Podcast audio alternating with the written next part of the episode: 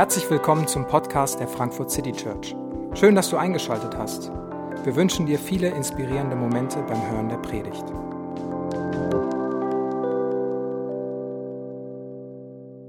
Mein Name ist David, ich bin Pastor hier und ich darf euch herzlich begrüßen zu diesem dritten Adventsgottesdienst. Auch nochmal von mir ein herzliches Hallo. Schön, dass ihr her, hergekommen seid. Schön, dass ihr euch durch den Schnee gekämpft habt. Ich weiß nicht, ob du schon irgendwo dieses Jahr warst, wo Schnee war. Ich habe heute das erste Mal Schnee gesehen. Glückwunsch auch alle, die mit dem Auto gefahren sind und kratzen mussten. So, ich, da lobe ich mir mal die Bahn, da muss ich nicht kratzen. Ähm, cool, dass du hier bist. Wir sind in einer Reihe, die heißt Jesus, weil äh, es an Weihnachten um ganz viel geht, aber ganz, ganz besonders um Jesus. Deswegen feiern wir dieses ganze Fest. Wir haben in den letzten Wochen immer wieder diesen Text, diese Verse hier gelesen, so in der Form. Also wenn du letzten zwei, drei Wochen schon hier warst, hast du jetzt schon das zweite Mal oder das dritte Mal diesen Text in der ganzen Fülle gesehen. In diesem Text stellt Paulus äh, einige Fragen. Und diese Fragen hoffe ich, dass sie äh, meinen Alltag und deinen Alltag, unseren Alltag immer wieder prägen können. Hey, wenn Gott für uns ist, wer kann gegen uns sein? Und mit dieser Frage in alles gehen, was, was auf uns zukommt. Wenn Gott uns seinen Sohn gegeben hat, warum sollte er uns nicht auch alles andere schenken? Und vielleicht mit der Frage in meinen Alltag gehen, gerade da, wo manchmal Sorgen und Schwierigkeiten da sind. Wer kann anklagen, wer kann verurteilen, wenn Gott es ist, der gerecht spricht? Und vielleicht das mitnehmen in all da, wo ich manchmal verzweifelt bin oder mit mir selbst unzufrieden bin. Und die, die Summe von all dem, vielleicht die Summe von all dem, was Paulus bisher im Römerbrief verarbeitet hatte, fasst er in diesen letzten Versen zusammen und vielleicht in dieser ersten Frage, die Paulus hier stellt. Was kann uns dann noch von Christus und von seiner Liebe trennen? Darüber redet Paulus. Und wenn man das nochmal mehr abstrahiert und ganz persönlich zuschneidet, dann ist vielleicht der Titel der Predigt, Jesus liebt mich. Vielleicht eine, eine gute, gute Zusammenfassung von dem, was wirklich wahr ist, von dem, was hier wirklich steht. Und ich, keine Ahnung, wie oft du den Satz schon gehört hast, ob das für dich ein ganz bekannter Satz ist, Jesus liebt mich, ob der ganz neu ist für dich, äh, ob der mit sehr viel Inhalt gefüllt ist oder eher halt eine, eine Aussage, die man über Gott trifft. Keine Ahnung. Die Idee von einem liebenden Gott oder die Idee, dass Gott Liebe ist, ist eine sehr prominente und sehr beliebte und sehr bekannte in in unserem Denken, in unserer Gesellschaft. Und manche glauben vielleicht an einen persönlichen, lieben Gott. Manche haben die Person Gott davon weggenommen, aber würden sagen, das, was das Leben bestimmen soll, das, was der ultimative Maßstab ist, darum, wo es im Leben wirklich geht, das ist die Liebe. Darum, darum geht's. Und diese Idee, dass, dass Gott Liebe ist und worum es zentral geht und was man sagen kann, ist, Jesus liebt mich, ist eine Idee, die du nirgendwo finden wirst, außer aus, aus, dem Christ, aus der christlich-jüdischen Tradition. Also ich finde das manchmal, manchmal spannend, wenn, wenn wir denken, okay, Bibel brauchen wir nicht, Kirche brauchen wir nicht, wir brauchen nur einen Gott, der alle lieb hat. Ja, aber woher weißt du denn, dass Gott ein Gott der Liebe ist? Woher, woher weißt du das denn? Also wenn, wenn es dieses Buch nicht geben würde, ich, also mir geht's zumindest so, wenn ich mein Leben betrachte, mit allem, was passiert ist, wenn ich die Welt betrachte, wenn ich Nachrichten gucke, dann sitze ich nicht zu Hause und denke mir, es muss einen Gott der Liebe geben. Es, es muss einfach einen lieben Gott geben. Alles andere, sonst kann ich mir das nicht erklären. Das, das würde ich nicht denken. Ich würde auf vieles kommen, aber nicht darauf. Ja, keine Religion ist bisher darauf gekommen, dass das natürlich kann Gott lieb sein und es gab auch Liebesgötter, so wie Amor. Die hatten zwar andere Aufgaben manchmal, äh, da ging es um Fruchtbarkeit und sowas, aber dass Gott dieser Gott ein Gott der Liebe ist und sein zentrales Merkmal ist, dass es sein Wesen ist. Ein, ein Beziehungswesen, ein Wesen, das mit Liebe zu tun hat und das er auf mich persönlich anwendet. Das ist eine ganz interessante Idee. Und mir geht es manchmal so, dass dieser Satz, Jesus liebt mich, manchmal sehr leer, manchmal schnell dahingesagt ist. Äh, den habe ich schon oft gehört, den habe ich auch Leuten schon oft zugesagt und manchmal ist es so abgedroschen, dass es die Bedeutung und die Tiefe manchmal verliert. Und ich habe angefangen, diese Woche ein bisschen drüber nachzudenken, was das heißt. Ich muss sagen, jedes dieser drei Worte finde ich erstaunlich, wenn ich drüber nachdenke. Also Jesus liebt mich, Jesus. Also Gott, der das Universum geschaffen hat, der alles gemacht hat, der alles kann, der alles weiß, der jeden Stern beim Namen kennt und jedem Atom und jedem Molekül genau sagt, was es zu tun und zu lassen hat, der alles im Griff hat. Dieser, dieser Gott, dieses transzendente, mächtige, große Wesen wird eine Person, eine, eine menschliche Person, Jesus, die bekommt einen Namen, die wird fassbar, die wird nahbar. Das ist dieser Gott, der da in dem Satz steckt. Und der, der liebt. Also in, in, zwischen allen Sternen, Molekülen und sieben Milliarden anderen Menschen, Gott liebt. Da könnte auch Gott vergisst vielleicht stehen. Oder Gott übersieht mich, Gott vergisst mich, Gott vernachlässigt mich. Was auch immer. Vielleicht auch positive Sachen wie Gott, Gott hilft mir. Aber was zutiefst die letztgültige Wahrheit ist, ist liebt. Gott liebt. Und dann heißt es mich. Nicht die Reichen und Schönen, nicht die besonders theologisch Frommen, nicht die, die die beste Leistung bringen, nicht die, die alles können, die ihr Leben im Griff haben, die nie gestresst sind und dabei noch gut aussehen, die, die alles können. Nicht irgendeinen anderen von den sieben Milliarden Menschen, die es hier gibt, sondern mich. In einem Meer von Menschen sieht Gott jeden persönlich, sieht Gott mich, sieht Gott dich. Und über mir gilt, in meinem Leben gilt, Jesus liebt mich. Und genauso kann das in deinem Leben gelten. Und das ist das Ziel und die Idee von allem, was ich heute Morgen sagen möchte. Ich möchte uns helfen zu verstehen, warum ist das so, dass Gott uns liebt und wie funktioniert das und wie passt das vielleicht auch zu der Realität, die wir manchmal erleben, die so gar nicht für einen Gott spricht, der mich gerade besonders lieb hat. Und da möchte ich mit uns zusammen eintauchen, weil wenn dieser, dieser Satz, Jesus liebt mich, ist vielleicht das Unglaublichste, was man sagen kann, aber wenn es stimmt, kann es auch das Schönste und Tiefste sein, was man sagen kann. Und Paulus beschreibt im Römerbrief einen Weg dahin, wie er dazu kommt, wie er zu dieser Frage, wer kann uns noch von Liebe, von der Liebe Jesu trennen, wie er zu dieser Frage kommt, beschreibt er einen Weg dahin aus, aus Gottes Perspektive. Dass Gott die Welt gemacht hat und die Menschen geschaffen hat für sich, dass sie mit diesem Gott in Beziehung leben. Ja, weil er die Menschen schon immer geliebt hat. Gott hat nicht irgendwann angefangen, die Menschen dann doch zu lieben, sondern hat schon immer geliebt. Aber der Römerbrief beschreibt einen Weg, wie die Menschen Stück für Stück sich abgewendet haben, gesagt, Gott, wir, wir wollen das aber nicht. Gott, wir würden das gern alleine machen. Wir wollen deine Regeln nicht, wir wollen unsere eigenen Regeln. Wir wollen nicht immer nur dir vertrauen, sondern wir wollen selber Kontrolle haben. Wir wollen unseren eigenen Weg gehen. Und die Menschen haben das gemacht und Gott hat gesagt, okay, dann, dann lasst ihr euch aber auch alleine, dann seid ihr auch alleine. Und es ist diese Distanz entstanden. Paulus beschreibt das in den ersten Kapiteln, dass auf einmal zwischen Gott und Mensch Distanz steht. Und diese Distanz ist kritisch. Gott sieht die Menschen kritisch. Er beurteilt und, und verurteilt Menschen. Und zwar ganz unabhängig davon, ob sie das alles glauben oder nicht. In, im, Im Kapitel 2 beschreibt er eine ganz interessante Stelle, wo ein Theologe das ähm, so erklärt. Da heißt es, dass jeder nach seinem eigenen Gewissen, nach seinen eigenen Ansprüchen verurteilt wird. Und dieser Theologe hat es so beschrieben, stell dir vor, du lebst mit einer unsichtbaren Mikro äh, um deinen Hals oder hast so ein Ding da dein Leben lang dran.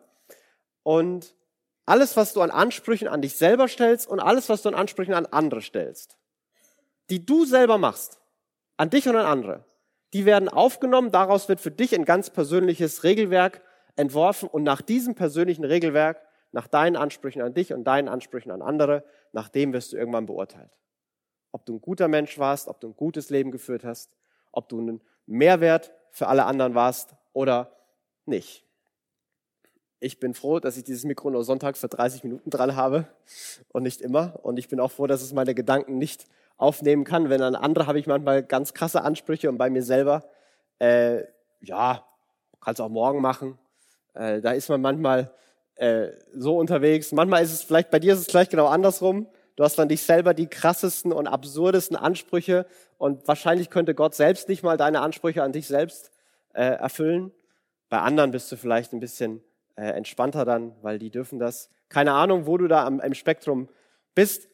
Aber ich finde, fand das einen, einen beängstigenden Gedanken zu sagen, okay, jeder Jeder darf, wenn sich jeder selbst sein eigenes Gesetz schreiben dürfte, mit dem wir leben, wir würden alle zu kurz kommen. Wir würden alle die, das gut genug verpassen. Und genau das beschreibt Paulus. Er sagt, hey, alle Menschen verpassen die Herrlichkeit Gottes. Niemand kommt dahin. Wir kommen nicht mal unseren eigenen Maßstäben klar, geschweige denn den Maßstäben von dem allmächtigen, heiligen und großen und gewaltigen Gott.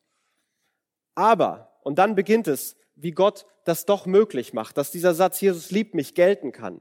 Aber Gott, als wir diese Verurteilten waren, als diese kritische Distanz da war, hat Gott sich auf den Weg gemacht, hat Gott seinen Sohn gegeben, als wir noch so waren, um uns seine Gerechtigkeit zu schenken, um uns sein Leben zu schenken, um uns alles, um uns Gottes gut genug, dass wir es nicht verdienen müssen, sondern dass es uns schenkt. Und dann sagt Paulus, und deswegen haben wir Frieden mit Gott. Wir haben Frieden mit Gott und wir werden neu gemacht. Wir werden Gottes Kinder. Und ja, da ist noch dieser Kampf in uns und wir tun, was wir nicht tun wollen. Manchmal machen wir doch, was wir eigentlich gar nicht wollten. Und dieser Kampf bleibt bestehen. Und dann beginnt er mit Kapitel 8 und sagt, deshalb gibt es keine Verdammnis, keine Verurteilung für die, die an diesen Jesus glauben. Und dann beschreibt er zwei Abschnitte. Wir, wir kämpfen mit unseren eigenen Gebrochenheiten, mit unserer eigenen Dunkelheit. Und die Lösung Gottes ist, dass er den Heiligen Geist in unser Herz gibt, der uns sagt, hey, bei allem Kampf, bei allem, was gerade los ist, du bist wirklich ein Kind Gottes. Er vergewissert uns, dass wir Kinder Gottes sind. Und wir leiden täglich unter der Vergänglichkeit der, der Schöpfung und wir seufzen und stöhnen. Und auch hier ist die Lösung, dass Gott selbst mit seinem Geist in uns ist und, und mit uns stöhnt und mit uns leidet und verspricht, dass am Ende alles gut wird. Und dann beginnt Paulus diese Fragen zu stellen und zu enden mit, was kann uns von der Liebe Gottes trennen? Was kann uns davon trennen? Und diese, diese Liebe Gottes, ich, ich glaube, wir denken die manchmal zu abstrakt. Wir denken die manchmal als, als Kraft, das, die hinter dem Universum ist. Aber die ist sehr viel persönlicher. Vielleicht denken wir die manchmal entfernt, weil dann können wir über eine, eine schöne Idee reden und dann können wir auf der Theorieebene bleiben, dann müssen wir das nicht bei uns persönlich ranmachen. Aber wie persönlich das ist, ich finde, kaum was zeigt das besser als die Weihnachts äh, Geschichte. Als, als Jesus auf die Welt kommen soll und es Josef angekündigt wird, dem Mann von Maria, der dachte vom Heiligen Geist schwanger, so ein Quatsch, ich gehe mal lieber, ähm, weil die wussten damals schon, wie das funktioniert mit dem Schwangerwerden. Und äh, ich bin vom Heiligen Geist schwanger geworden, war damals schon keine gute Begründung. Äh, ist es heute auch nicht, aber äh, damals war es wahr. Und Josef hat es von, ähm, von Gott versichert bekommen. Und dabei sagt Gott ihm, wie er seinen, diesen, diesen Sohn nennen soll. Und er sagt in Matthäus 1, 21, Sie, das ist Maria, wird einen Sohn zur Welt bringen. Dem sollst du den Namen Jesus geben, denn er wird sein Volk von aller Schuld befreien. Und was mich diese Woche erstaunt hat, das hat mich noch nie erstaunt, und vielleicht ist es das offensichtlichste überhaupt, aber Gott bekommt einen Namen. Gott hat einen ganz persönlichen Namen und heißt Jesus. Gott wird der transzendente Gott, der unfassbar ist, den sich niemand vorstellen kann, wo man gar nicht weiß, wie soll ich den ansprechen, wie komme ich dahin, wie kann ich diesem Gott begegnen.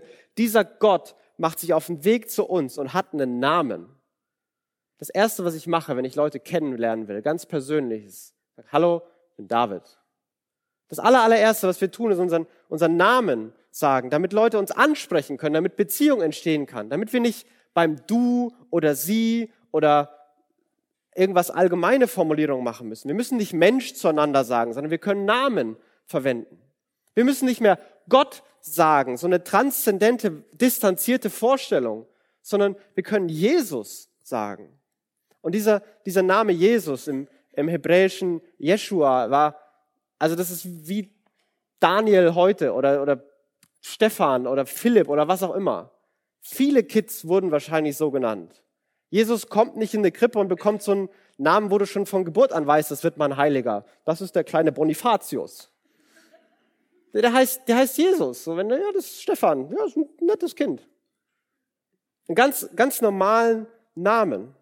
Einen Allerweltsnamen. Jesus bekommt einen normalen Namen. Er wird ganz persönlich erlebbar und persönlich begreifbar. Im Alten Testament haben sehr wenig Menschen diese persönlichen Begegnungen mit Gott.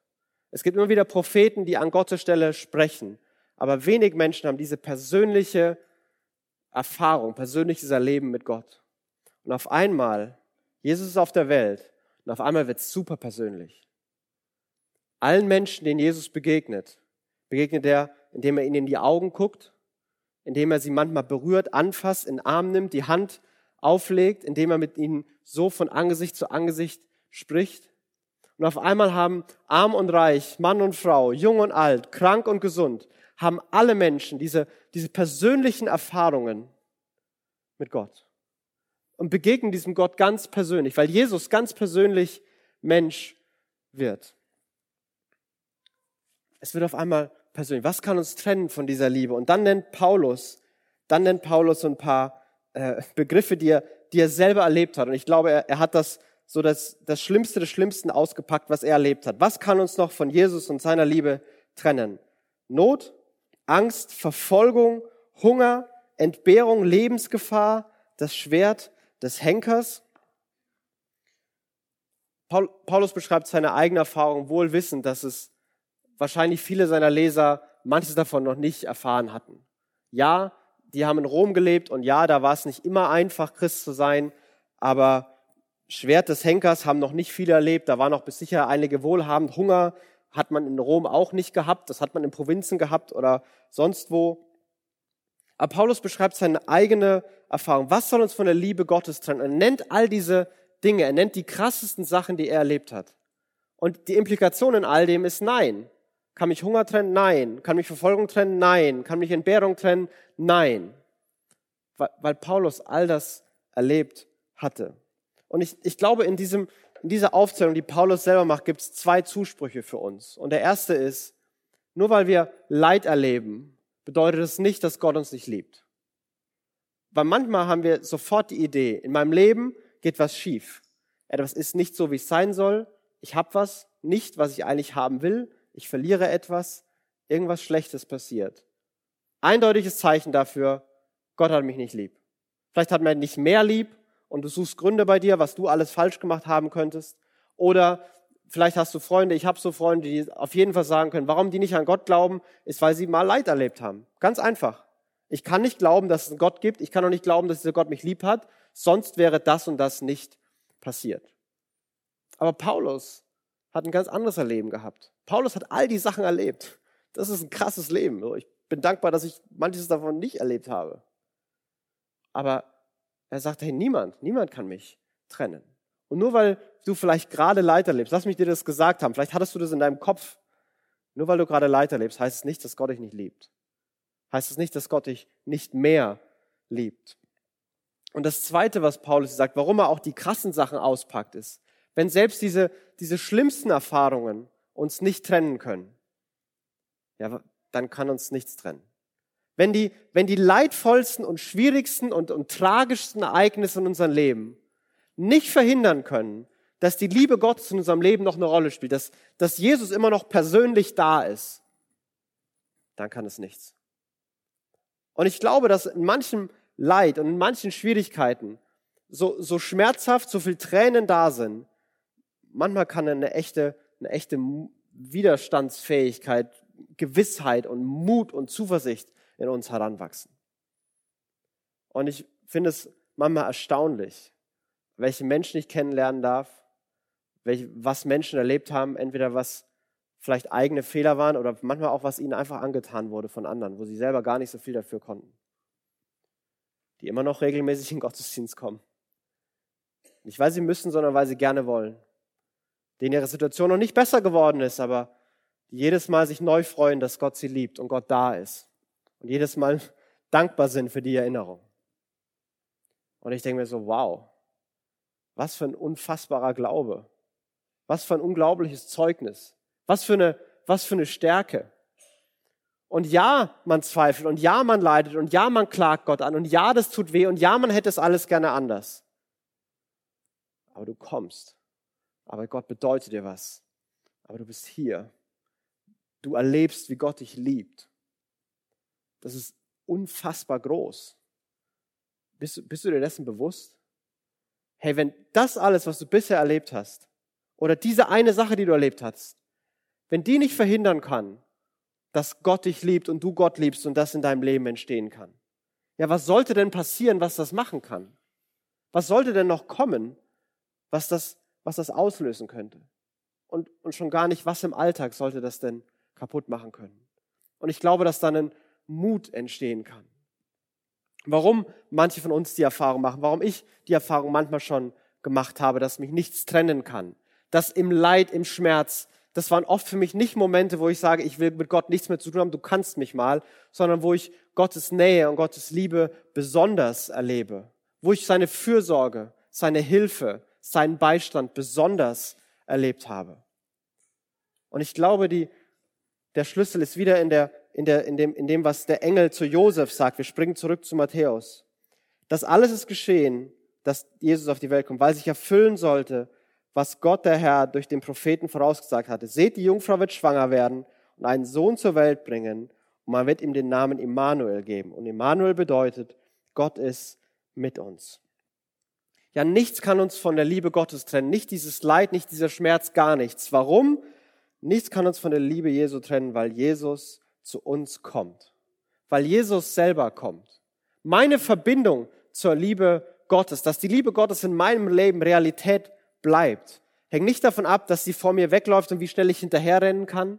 Hängt nicht davon ab, dass ich jede Kurve nehme, über jede Hürde springe, die mir das Leben entgegenwirft, sondern die hängt davon ab, dass Jesus zu mir kommt. Jesus ist Gott mit uns.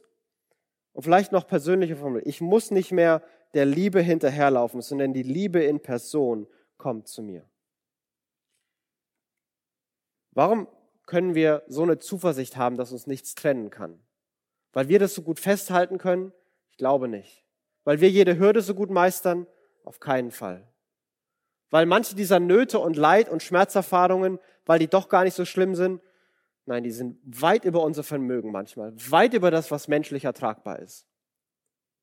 Und trotzdem bleibt da die Liebe Gottes.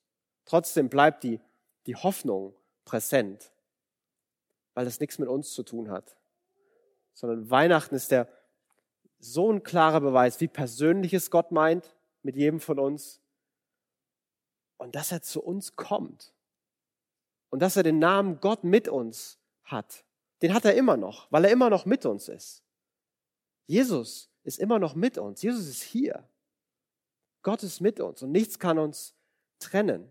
Nichts, nichts, nichts kann uns trennen. Und dieser Wahrheit, die ich manchmal zelebriere, die ich manchmal feiere, über die ich manchmal freue, dieser Wahrheit schlägt manchmal die Wellen der Realität ganz, ganz hart entgegen und schmeißen sie um. Und ich glaube, Paulus geht darauf aus. Ich habe mich immer schon gefragt, warum er diesen nächsten Vers, den Vers 36, in diesem tollen Römer-Kapitel schreibt. Den habe ich noch nie verstanden. Äh, der Vers ist folgender. Mit allem müssen wir rechnen, heißt es in der Schrift. Deinetwegen sind wir ständig vom Tod bedroht. Man behandelt uns wie Schafe, die zum Schlachten bestimmt sind. Was kann uns von der Liebe Gottes trennen? Not, Angst, Hunger. Nein, deinetwegen sind wir zum Schlachten wie Schafe bestimmt. Was? Warum, warum steht das da? Was soll das? Das verstehe ich nicht. Und Paulus zitiert hier aus einem, aus einem Psalm. Er zitiert aus ähm, Psalm 44. Und dieser Psalm ist wirklich spannend, weil ähm, da ist, also der, der Psalmist, der den schreibt, der, der gibt an keiner einzigen Stelle, sagt er, er hätte was falsch gemacht. Sondern er sagt, Gott, wir loben dich, Gott, wir vertrauen dir, wir vertrauen nicht auf unsere Schwerter, sondern wir vertrauen auf dich. Und dann macht er Gott den Vorwurf. Aber du, du Gott, hast uns preisgegeben. Du hast uns wie, wie Schlachtschafe so billig dahingegeben. Du kümmerst dich nicht, du hast uns vergessen, du hast uns im Stich gelassen. Warum machst du nichts? Er verarbeitet die Erfahrung der Gottesferne, dass Gott nicht da ist, dass alles, was er glaubt und alles, was er an Richtigem tut, nicht das Ergebnis bringt, ja, was er, was er selber glaubt, was eigentlich sein müsste, wer Gott ist. Ja, nichts kann mich doch von der Liebe Gottes trennen. Gott hat doch sein Versprechen gegeben. Er ist doch zu uns gekommen. Warum heißt es denn dann um, um deinetwegen? Also das ist Gott. Gott, wegen dir werden wir wie Schlachtschafe dahin geführt. Und das eine bedeutet sicherlich, dass es eine Identifikation mit Jesus ist, weil Jesus ähm, immer wieder als das Lamm und das Schlachtschaf beschrieben wird und dass es von Gott hingegeben wird. Aber das andere ist auch hier, dass Paulus ist sich durchaus bewusst und Paulus ist wieder sein eigenes Erleben, Manchmal fühlt es sich einfach so an, als hätte Jesus uns vergessen. Das ist einfach so. Manchmal fühlt es sich so an. Manchmal passieren Dinge im Leben, die verstehe ich nicht. Und Paulus hatte die Erfahrung und, und viele der ersten Christen. Da gab es Leute wie Paulus, wie Petrus, wie Johannes, die mehrfach verhaftet wurden, immer wieder in Gefängnisse gesperrt wurden, denen mehrfach der Tod angedroht wurde. Und manchmal sind Engel erschienen, haben die rausgeholt und manchmal andere Menschen. Und irgendwie hat Gott die immer gerettet. Und dann gab es andere Leute.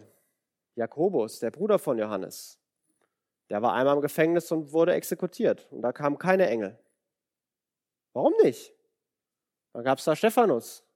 Der hat einmal eine brennende Rede gehalten und dann wurde er umgebracht. Wieso hat denn Gott da nichts gemacht? Wieso hat Jesus denn da nicht eingegriffen? Wie, wie, was soll das denn? Wieso greifst du denn so oft ein Jesus und da nicht? Vielleicht fragst du das sich in deinem Leben. Vielleicht gibt's, bei mir gibt's Sachen da, manchmal, da, okay, ich, ich sehe was, ich will das ändern, ich bete und alles anders. Und dann gibt's Dinge, für die bete ich seit Jahren. Jeden Tag. Und es fühlt sich so an, als würde sich gar nichts tun. Überhaupt nichts. Warum? Gott, warum tust du nichts? Warum vergisst du mich da? Warum über, übersiehst du mich da? Manchmal fühlt es sich so an. Und in allem Triumph, von allem, das ist groß und nichts kann uns trennen. Baut Paulus diesen Vers ein, der so gar nicht dazu passt.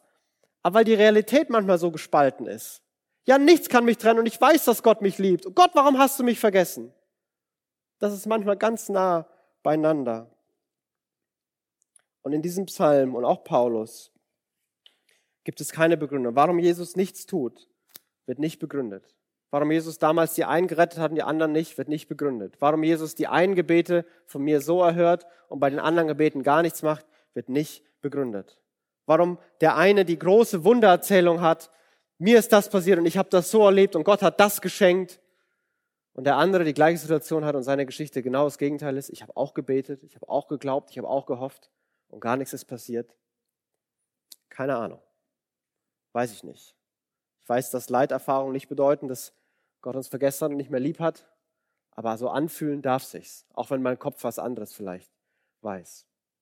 Und Paulus in diesem letzten Vers, Paulus will uns versuchen, ähm, Hoffnung zu geben. Er gibt uns keine Antworten, weil ich glaube, manchmal brauchen wir Hoffnung mehr als Antworten. Und Paulus schreibt einen Vers, der beim ersten und zweiten Punkt wirklich vielleicht das steilste ist, was im ganzen Römerbrief steht. Und doch, in allem tragen wir einen überwältigenden Sieg davon durch den, der uns so sehr geliebt hat. In allem tragen wir einen überwältigenden Sieg davon durch den, der uns so sehr geliebt hat. Diese Formulierung, überwältigenden Sieg, das das kann man kaum größer beschreiben. Also den, den maximalen Triumph, das ist beim Fußball 34-0 gewinnen, so ungefähr. Oder bei der Bundestagswahl 100 Prozent der Stimmen zu bekommen.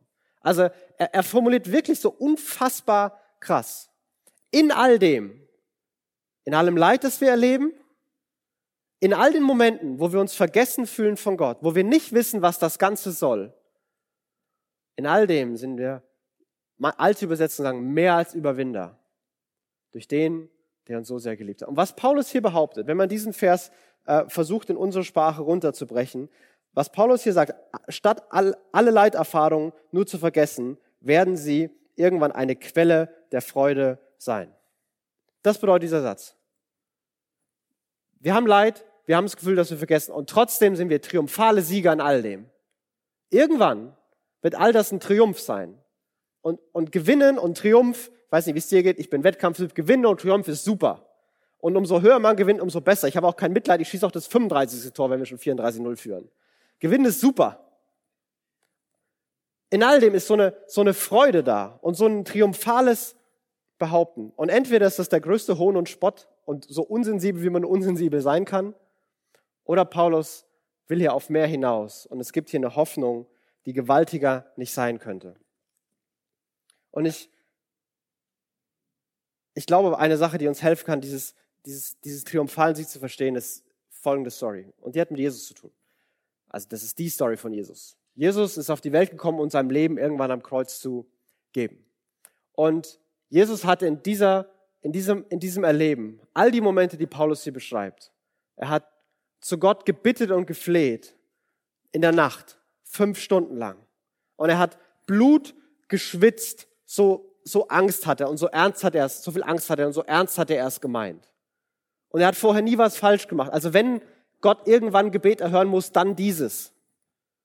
Und er, und er ist dann am, am Kreuz und er leidet und er, und er, er spürt den ganzen Schmerz und die ganze Dunkelheit der Welt und er schreit hinein, mein Gott, mein Gott, warum hast du mich verlassen? Das ist auch Teil aus der Klage. Gott, was soll das? Warum hast du mich verlassen? Er erlebt all das. Und es ist schrecklich. Und, und Jesus erlebt das größte Leid, was man nur erleben kann. Und seine Jünger sehen das alles. Und für sie bricht die Welt zusammen. Der, von dem sie geglaubt hatten, der die Welt verändern würde. Dem sie drei Jahre gefolgt sind. Dem sie drei Jahre ihre ganze Aufmerksamkeit, Zeit, Geld und Energie gegeben hatten. Auf einmal stirbt er wie ein Verbrecher und alles ist aus. So scheint es. So, Jesus steht von den Toten auf. Und das Spannende ist, wie überzeugt er seine Jünger? Er hält ihnen die Hände hin und sagt, guck mal, warum, wenn Jesus zu neuem Leben in aller Herrlichkeit, in die Fülle, wie es mal im Himmel sein wird, schon so auferstanden ist, warum an alles in der Welt hat er noch die Narben, die Wundmale, die Erinnerungen an das, was passiert ist? Warum? Also wenn mir das passiert, da würde ich mir kein Bild davon aufhängen, dass ich jeden Tag dran denke. Ja, dann würde ich schon gar nicht noch eine Narbe an der Hand haben, dass jedes Mal, wenn ich was anfasse, spüre, da war mal was. Da, da, da war das Schreckliche, dass ich immer wieder erinnert werde an diesen großen Schmerz, dieses große Leid. Die Nacht, in der ich verloren war und die Dunkelheit am Kreuz, meinen eigenen Tod. Warum lässt Jesus die Dinger dran? Warum hat er die?